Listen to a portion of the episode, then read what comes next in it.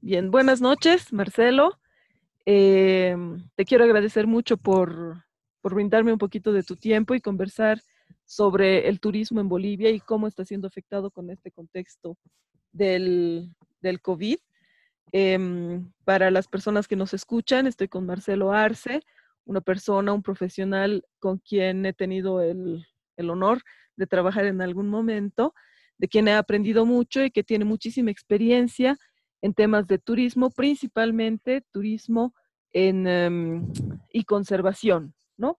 Con esta visión del turismo verde y con responsabilidad social. Entonces, eh, bueno, te doy la bienvenida, Marcelo. Eh, quisiera que hoy día conversemos un poquito de los impactos del COVID eh, para la industria turística boliviana, pero primero te, te invitaría a que te presentes nos des un poquito un marco general de lo que significa el turismo en la economía boliviana. Perfecto, bueno, primero eh, saludos, eh, un gusto participar de este, este experimento de, de, pensar un poco en lo que está sucediendo en el futuro, en lo que nos toca y en los roles que deberíamos estar asumiendo. Eh, pues desde mi encierro aquí en La Guardia, en Santa Cruz, pensando un poco el turismo, eh, tenemos un, un panorama eh, pues interesante, un reto interesante. ¿Qué significa el turismo para la economía boliviana? Pues estamos hablando de que es eh, en la última década, en los últimos 10 años hasta el 2018, que es donde tenemos información, el turismo ha crecido a una tasa de 9.7% anual en Bolivia. Pero 9.7% pues es un número nada más, pero cuando lo comparas con cómo estaba creciendo el turismo a nivel mundial, que estaba creciendo una tasa del 7%, estás creciendo un, casi un 30% más, estaba creciendo una velocidad mucho mayor que el turismo eh, mundial.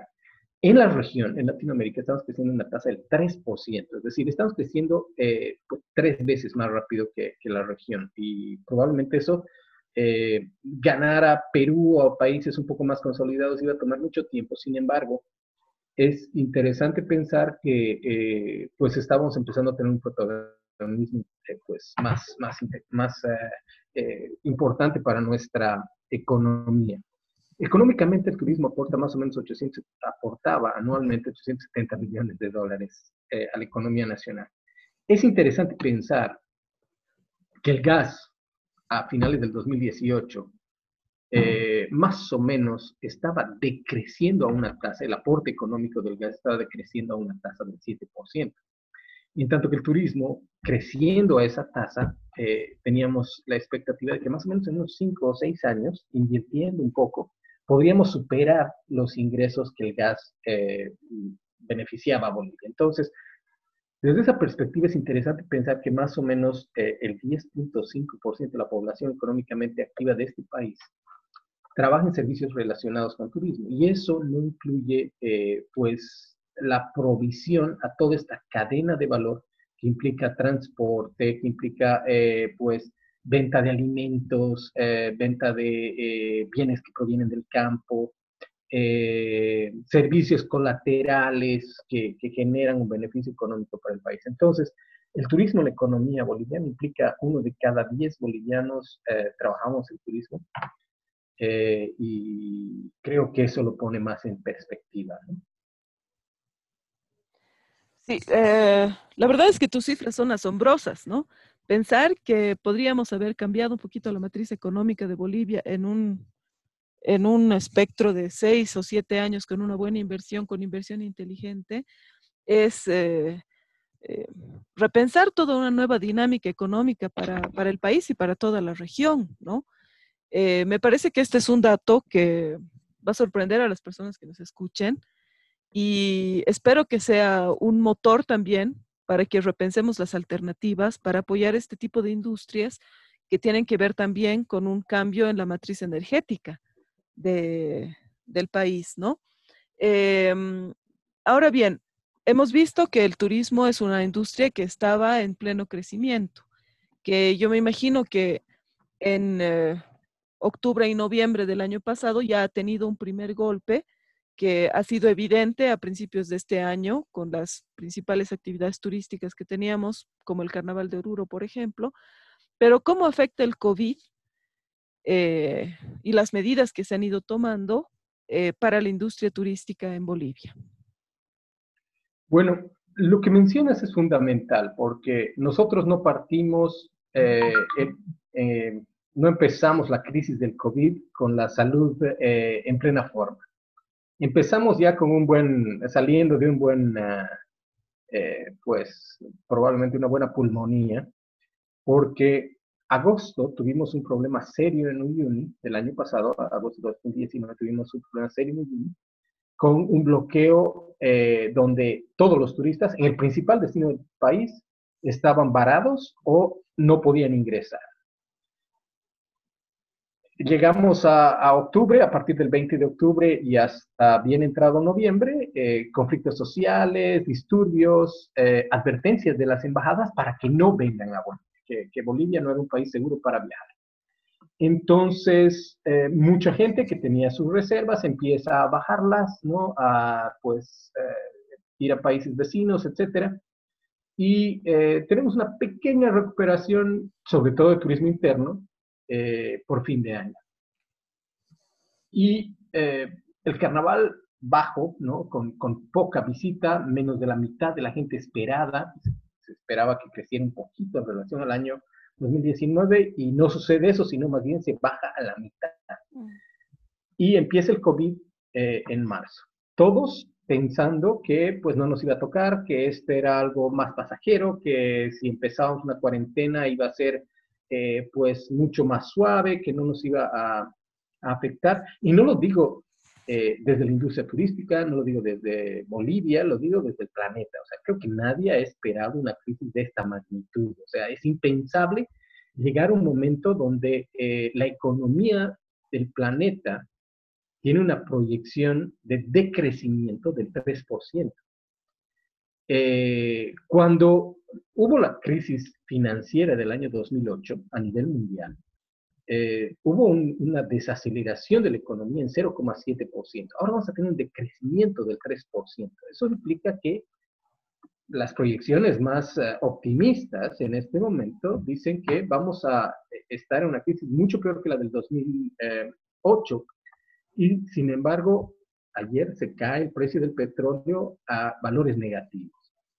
Eh, nosotros pensando en energías alternativas, con el precio del petróleo tan barato, pues eh, sale mejor seguir usando petróleo. Es decir, uno de los eh, factores más importantes en la economía es que si un bien no tiene precio, entonces su, uso se, se, dispara. En este caso, un bien que, mueve a toda la, la, economía mundial. Entonces, las energías alternativas, pues, aunque soy un, pues, estoy promoviendo este tipo de, de, alternativas, de usos de, la energía solar, etcétera, se ve claro que el, el, petróleo con el precio más bajo va, va a generar un mayor consumo.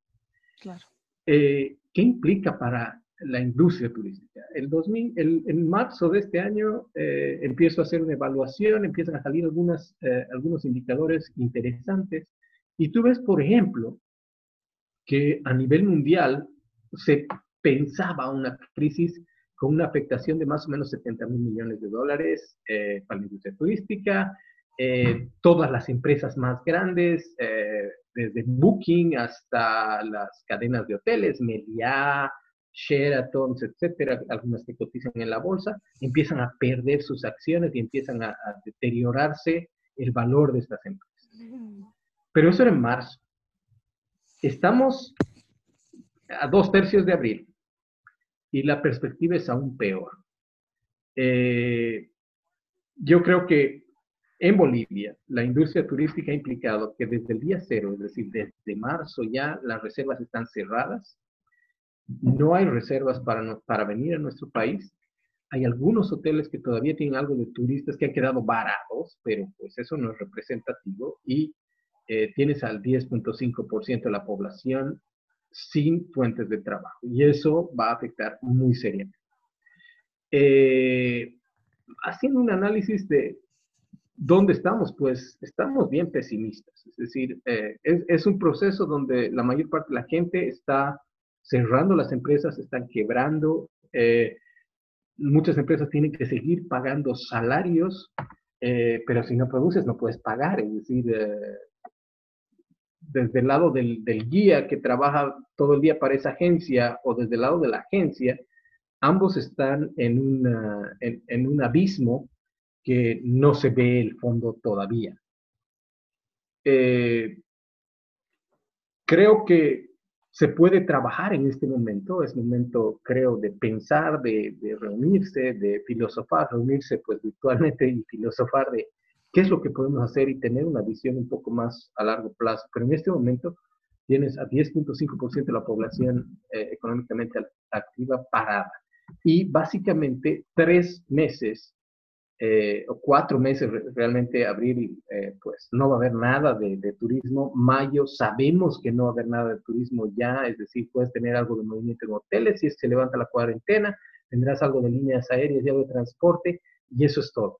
Es decir, eh, no creo que alimentos y bebidas vayan a recuperar, no creo que agencias de viajes vayan a recuperar y no creo que operadoras, guías, servicios de entretenimiento, eh, venta de artesanías, eh, servicios colaterales vaya a mejorar. Es decir, eso va a estar absolutamente parado.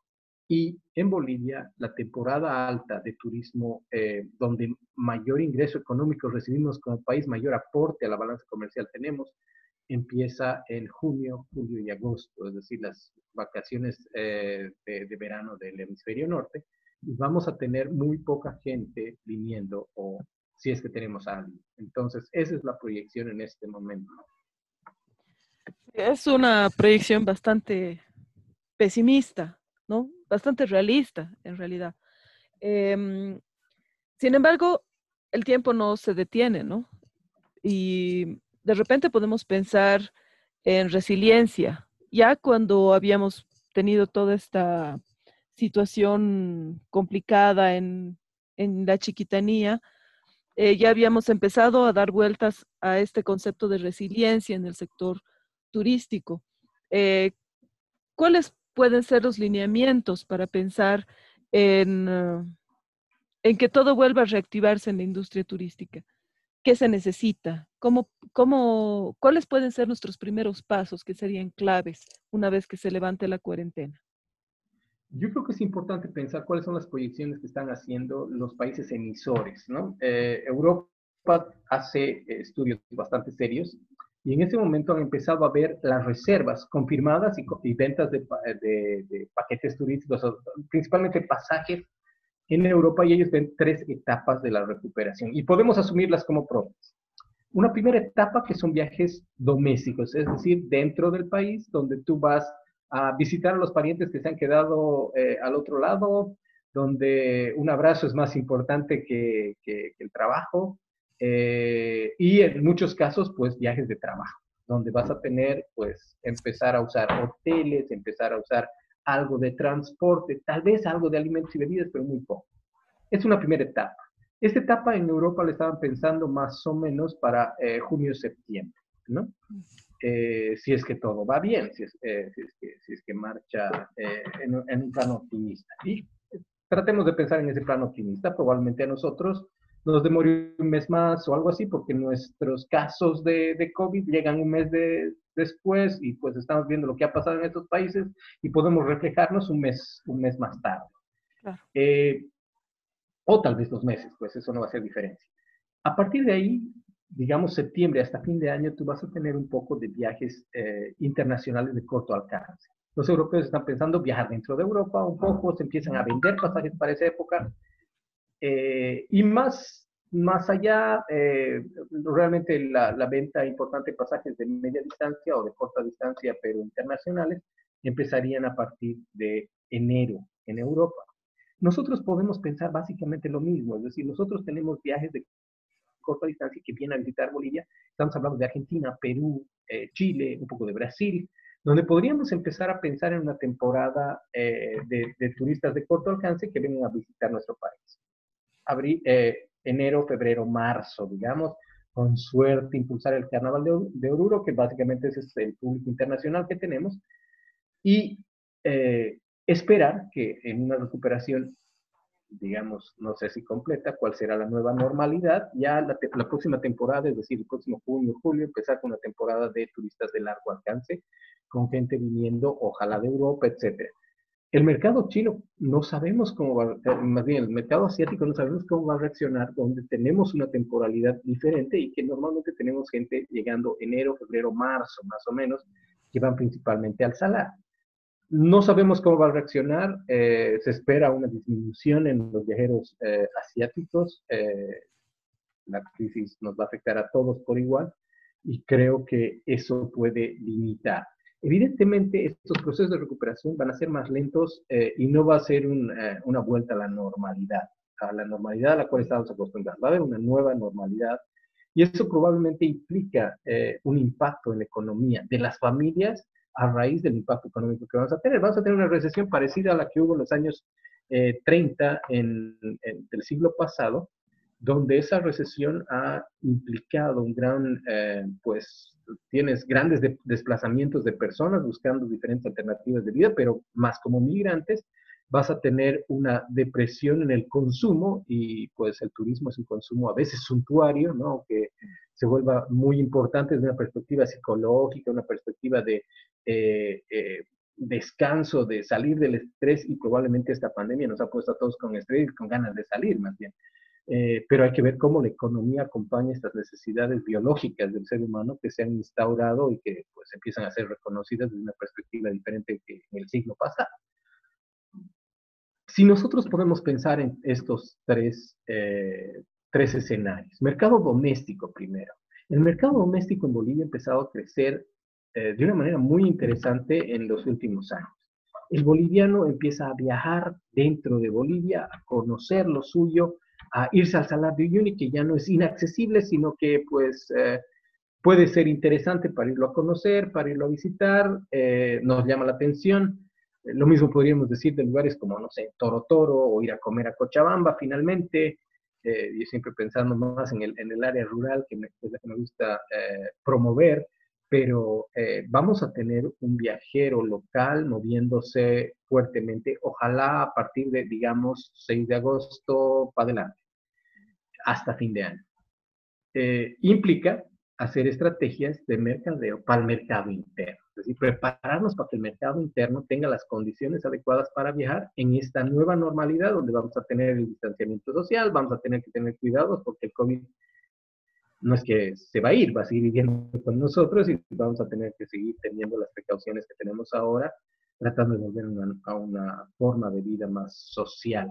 Entonces, desde esa perspectiva hay que prepararse para tener todos los procesos listos, tener, eh, pues, mejorar nuestras condiciones de, seguridad y de salud. Eh, tenemos que también aprovechar este tiempo para prepararnos para recibir estos turistas. Eh, evidentemente vamos a estar en un, en un, escenario donde algunas empresas, ojalá las ilegales, las informales, las que hacían malas cosas, eh, pues hayan dejado el camino más libre para las que están formales, para que hacen bien las cosas, para los que tienen una buena calidad del servicio. Y lo que deberíamos pensar es cómo impulsar a estas empresas que están haciendo las cosas bien. Yo participo de varios think tanks que estamos dando vueltas pensando en cómo apoyar estos procesos desde una perspectiva de eh, hágalo usted mismo, ¿no es cierto? Apóyese entre ustedes y, y porque sabemos que en esta coyuntura pues eh, es necesario trabajar primero unidos, y segundo, no esperar que te lluevan las naranjas, es decir, hay que ir al árbol de naranjas y cosecharlas uno mismo y no esperar que el gobierno nos, nos, eh, nos apoye en esto porque sería irreal. O sea, no, no, la prioridad ahorita es salud. No va, a ser, eh, no va a ser ni siquiera la reactivación económica. Lo primero es la salud y la seguridad de cada uno de los eh, ciudadanos y en eso estoy absolutamente convencido y de acuerdo. Entonces, empezar a pensar cómo promovemos procesos, por ejemplo, de capacitación interna, cómo mejoramos las cosas que estamos haciendo de una manera más eh, eficiente, con mejor calidad del servicio, con... evidentemente, todo esto implica una mayor digitalización, es decir, Bolivia tiene una brecha tecnológica y, eh, de digitalización muy grande. El turismo es una industria que se mueve casi por completo desde una perspectiva digital. Y no podemos esperar que una empresita que tiene su oficina en la Zagárnaga sea muy competitiva. Es decir, si tú estás esperando que el turista llegue a tu oficina en la Sagárnaga, pues ya estás tarde, ¿no? O sea, son muy pocos los que llegan allá. Eh, probablemente sí lo hacen si están en Rurrenabaque y entran a la oficina, pero incluso ahí necesitamos ser mucho más eficientes, convencerlos antes de que vengan. Claro. Y peor, otra, otros emprendimientos comunitarios, ¿no? Que estaban en proceso de estabilizarse como empresas, eh, de empoderarse y bueno, que estos por lo menos dos, tres años que han estado trabajando en eso, eh, no sé, van a salir mucho más vulnerables, ¿no? Yo creo que, o sea, siendo convencido de que el turismo comunitario podría ser una buena herramienta, hay que pensar que la mayor parte de las empresas comunitarias estaban en riesgo. Primero, porque tenemos un país donde ha sido coercitivo el tema de impuestos. Mm. Y tenemos que llegar a un momento donde el gobierno, eh, pues, cambie esta política impositiva y, eh, pues, entienda que no estamos todos en las mismas condiciones de pagar impuestos de una manera absolutamente, eh, pues, imposible, ¿no? complicada, complejizada a propósito para que tú pises el país. muchas empresas comunitarias con mayores dificultades que una empresa que puede estar en la ciudad con más acceso a ir a la oficina de impuestos. Eh, evidentemente esto nos pone en seria, eh, pues, en serio riesgo de que muchas de estas empresas desaparezcan. ¿Cuál es el riesgo además? Muchas de estas empresas han decidido conservar su área, el área donde trabajan, su patrimonio, tanto natural como cultural, en una perspectiva de que esto va a traer dinero por y tenemos que ser muy claros en dar un mensaje de que esto se va a recuperar y que no vale la pena tumbar el bosque o sacar las piezas arqueológicas para venderlas por una coyuntura que es pasajera. Esto yo tengo esperanza de que se va a recuperar. Probablemente no va a ser pronto, pero evidentemente no va a durar, no va a durar la vida de una mara, por ejemplo. Entonces, si tumbamos la mara, probablemente los turistas no van a venir nunca más. Entonces, creo que es importante tener ese mensaje para las empresas comunitarias desde dos perspectivas. Uno, esto se va a recuperar. Dos, tenemos apoyo para que esto se recupere. Apoyo, y lo vuelvo a decir, no desde una perspectiva gubernamental, sino desde la perspectiva de la misma industria que se empieza a apoyar entre sí. Yo te ayudo a venderte, ¿no? Para que tengamos un beneficio ambos. Eh, y eso implica también una, eh, casi dos décadas de meterle a la gente que el empresario de la ciudad es un tirano desgraciado que se está aprovechando. O sea, mm. porque eso no es así. En el turismo, cada uno tiene un rol y para las comunidades que no tienen una alianza estratégica con una empresa privada que los vende, es mucho más difícil. Entonces tenemos que cada uno asumir el rol desde una perspectiva responsable y desideologizada también, ¿no? En, buscando el, bien mayor el, ganar, ganar, ¿no? Esta relación que debe ser fundamental. Em, quisiera rescatar eh, lo último que dices, ¿no? Superar una visión segmentaria del mercado turístico o, más bien de los proveedores de servicios turísticos y empezar a trabajar de manera mancomunada y colaborativa, seguramente eh, basándonos en nuevas redes de solidaridad en que los diferentes tipos de servicios turísticos que existen en Bolivia, que son muy diversos, puedan empezar a generar eh, justamente una red de colaboración y de aprendizajes también, ¿no? Y bueno, por muy difícil que, parezca, eh, no dejar caer toda la inversión de estos años en las empresas em, más pequeñas que ya estaban en una situación vulnerable eh, pero que, como tú bien dices, eh, particularmente en el área rural, estaban eh, encontrando alternativas económicas que les permitían además conservar su patrimonio natural y su patrimonio cultural, ¿no? Me parece que ese es un, punto muy importante de esta conversación. seguramente, si tenemos, podríamos hablar un poquito más de esto en alguna otra oportunidad. para finalizar, eh, ¿Cuáles crees tú que serían los problemas estructurales que obstaculizarían el proceso de resiliencia que estamos buscando o que estamos soñando eh, para la industria turística en Bolivia? Yo creo que hay varios problemas estructurales. El primero es digitalización, es decir, en esta nueva normalidad donde necesitamos trabajar eh, virtualmente, eh, el Internet ha llegado a mi casa hace dos semanas en medio de la pandemia. Es decir, un vecino con gran corazón y mucho conocimiento técnico ha logrado poner la fibra óptica para que llegue a mi casa. Yo vivo a dos, dos kilómetros de La Guardia y a 10 kilómetros de Santa Cruz, ¿no? En, en, un barrio cerrado donde somos muchos vecinos que nos apoyamos mutuamente y afortunadamente llegó. Es decir, antes en la historia no había habido. Y yo tenía un servicio satelital que no funciona, ¿no? Que es la mejor alternativa que puede tener en el área rural. Yo creo que el primer problema es lograr una conectividad real, total del país. O sea, no es decir, sí, hay cobertura total de Entel en todo el país, si realmente eh, los precios para acceder a Internet son inaccesibles. ¿no? Claro. Eh, no puedes tener un, podcast o una, una, conversación en Zoom o en Skype o en, o en, WhatsApp si no tienes una buena conexión. Yo creo que ese es un primer problema estructural de infraestructura. Un segundo problema es que eh, creo que vamos a tratar de volver a la normalidad desde una perspectiva de generar actividades económicas en nuestra matriz tradicional. O sea, se cae el precio del petróleo, entonces vamos a producir más y tenemos un agro mucho más eh, fortalecido porque pues, el precio va a ser más barato, entonces vamos a poder ayudarlo más con combustible, eh, siendo que debemos encontrar cuáles son las áreas estratégicas de desarrollo para el país.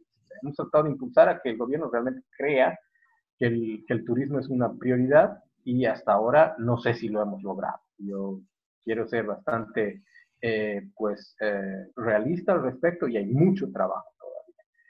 Desde esa perspectiva, las industrias estratégicas deben tener mayor eh, impulso. ¿Qué quiere decir eso?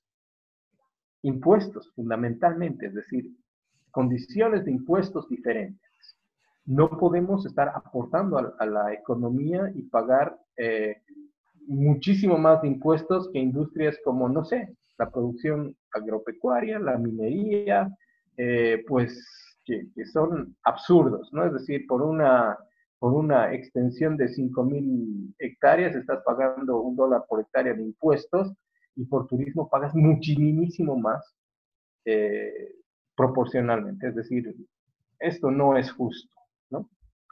Eh, creo que el tema de impuestos debe ser eh, revisado y reestructurado. No solamente para el sector turístico, en general tenemos un país coercitivo donde pocos pagamos impuestos y el resto eh, pues vive de, la informalidad y del contrabando, ¿no? O de actividades incluso ilegales. Eso tiene que cambiar en esta nueva normalidad y soñando en que hay una normalidad que nos permita realmente ser un país más competitivo. Eh, creo que es importante seguir trabajando en generar mejores capacidades en todo el sector, desde la, desde la gente de comunidades hasta la gente que maneja los, los eh, hoteles de cinco estrellas. Es decir, tenemos una calidad del servicio por debajo del estándar internacional y tenemos que regularlo.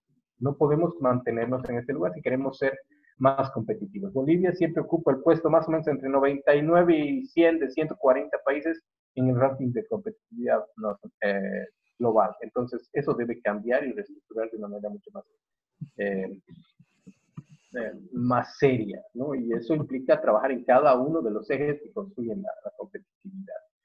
Y creo que eh, fundamentalmente para el problema estructural del mismo sector ha sido su división, es decir, tú tienes la cámara hotelera de La Paz que no se lleva con una subcámara que aparece, no sé, en Coroico y estoy dando un ejemplo y probablemente hoy día tienen una muy buena relación.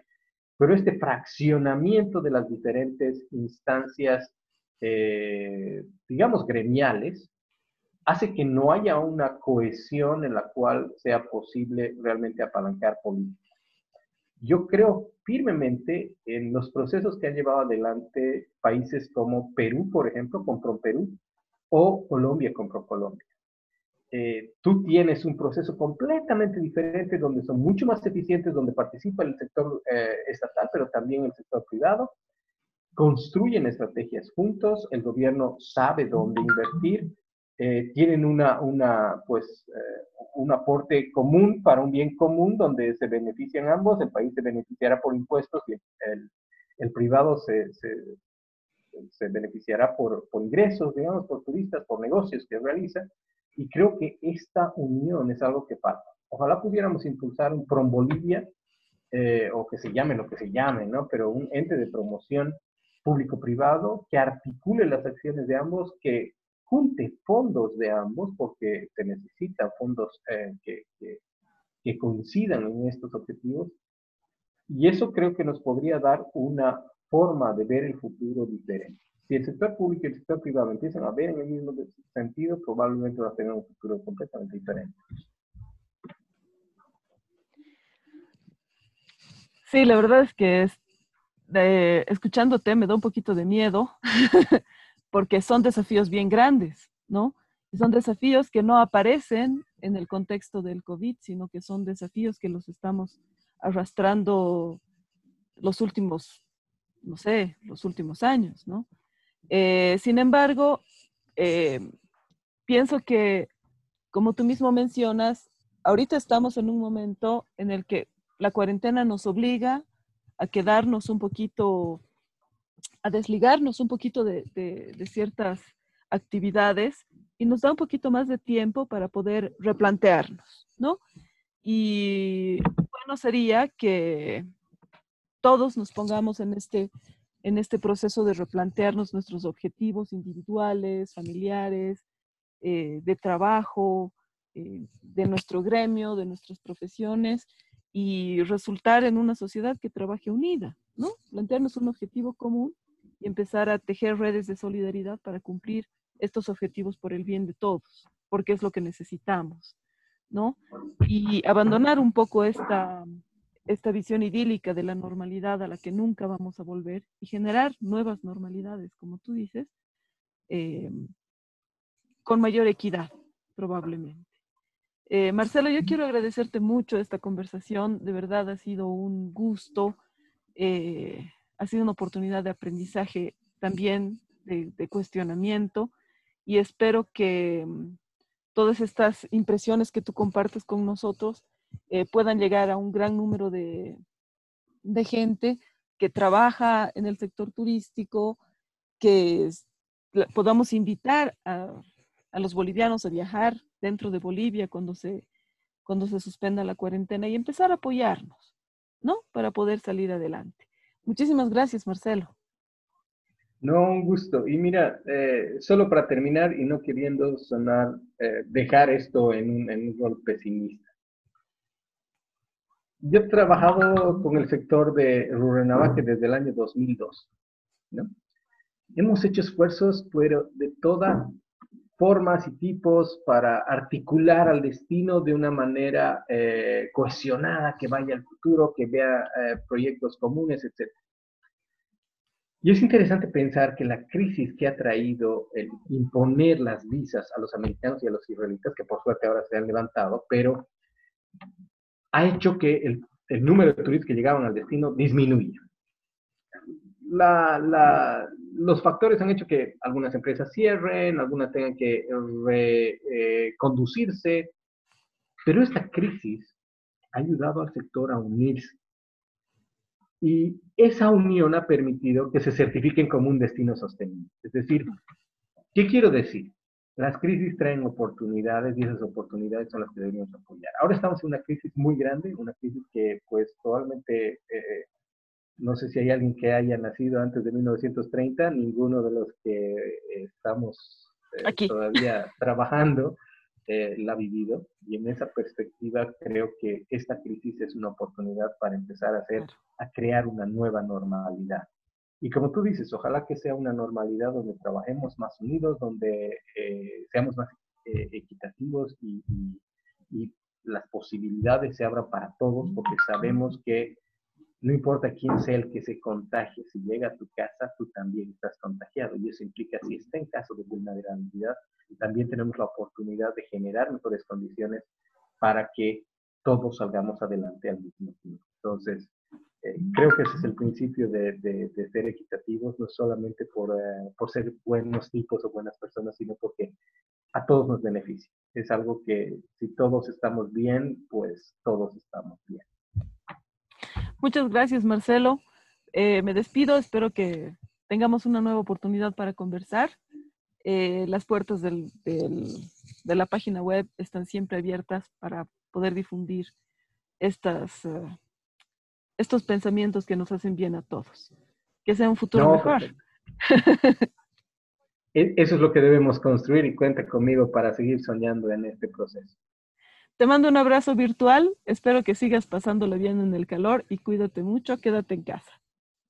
Sí, no, la vida está en el campo, acuérdense de eso. Y sin campo no hay ciudad. Adiós, Marcelo, muchas gracias. Chao, chao, qué gusto.